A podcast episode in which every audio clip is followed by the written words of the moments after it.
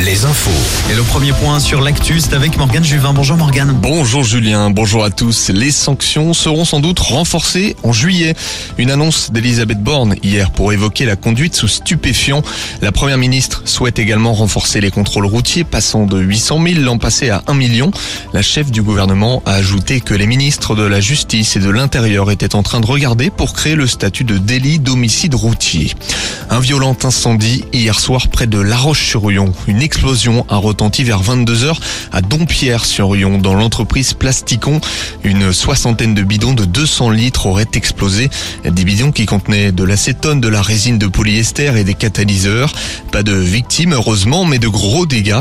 Des analyses d'air vont être faites et pour rappel, Plasticon emploie 80 personnes en Vendée. Dans la Vienne, des coups de feu ont retenti hier matin à Châtellerault. Des douilles et des impacts de balles ont été retrouvés sur un immeuble vers 6h30 du matin dans le quartier de la Plaine d'Ozon. Pas de blessés connus et un appel à témoins a été euh, lancé. Soirée de fête hier à La Rochelle dans un deux Flandre pour la 80e fois à guichet fermé. Le Stade Rochelet est allé chercher le Stade français, victoire 14-10. Les Maritimes avaient à cœur de bien finir avant les phases finales. Les mots du centre Jules Favre après la rencontre devant les caméras de Canal+. On voulait gagner aujourd'hui pour tous les gens qui sont là, le 80e guichet fermé à domicile.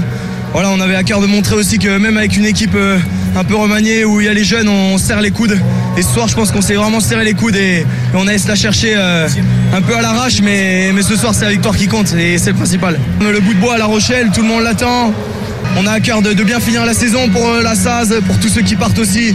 Voilà, on a là ce soir les jeunes ont fait le taf pour que les anciens et les mecs un peu expérimentés ils aillent chercher la finale et, et le, et plus encore.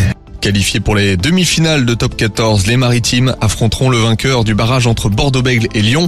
Les Bordelais qui se sont inclinés hier à Toulouse. C'était à Toulouse 19-35. La déception en cyclisme pour le français Arnaud Desmar. Le coureur a terminé deuxième des boucles de la Mayenne hier après avoir gagné l'étape de samedi. C'est l'espagnol Lascano qui s'impose au général mais pas sur l'étape. Victoire à l'aval du néerlandais Arvid de Kijne. Un français sur le podium en Formule 1 au Grand Prix de Monaco. Esteban Ocon a terminé troisième devant Alonso et le vainqueur Verstappen. La course qui s'est terminée sous la pluie. L'autre Normand d'Alpine, Pierre Gasly, termine septième. Rendez-vous dimanche pour le GP d'Espagne à Barcelone. Et puis euh, Bordeaux-Bègles, c'était face à Toulon, pardon. La météo. Retrouvez la météo avec les campings Chadotel. Des belles histoires de vacances, une histoire de famille.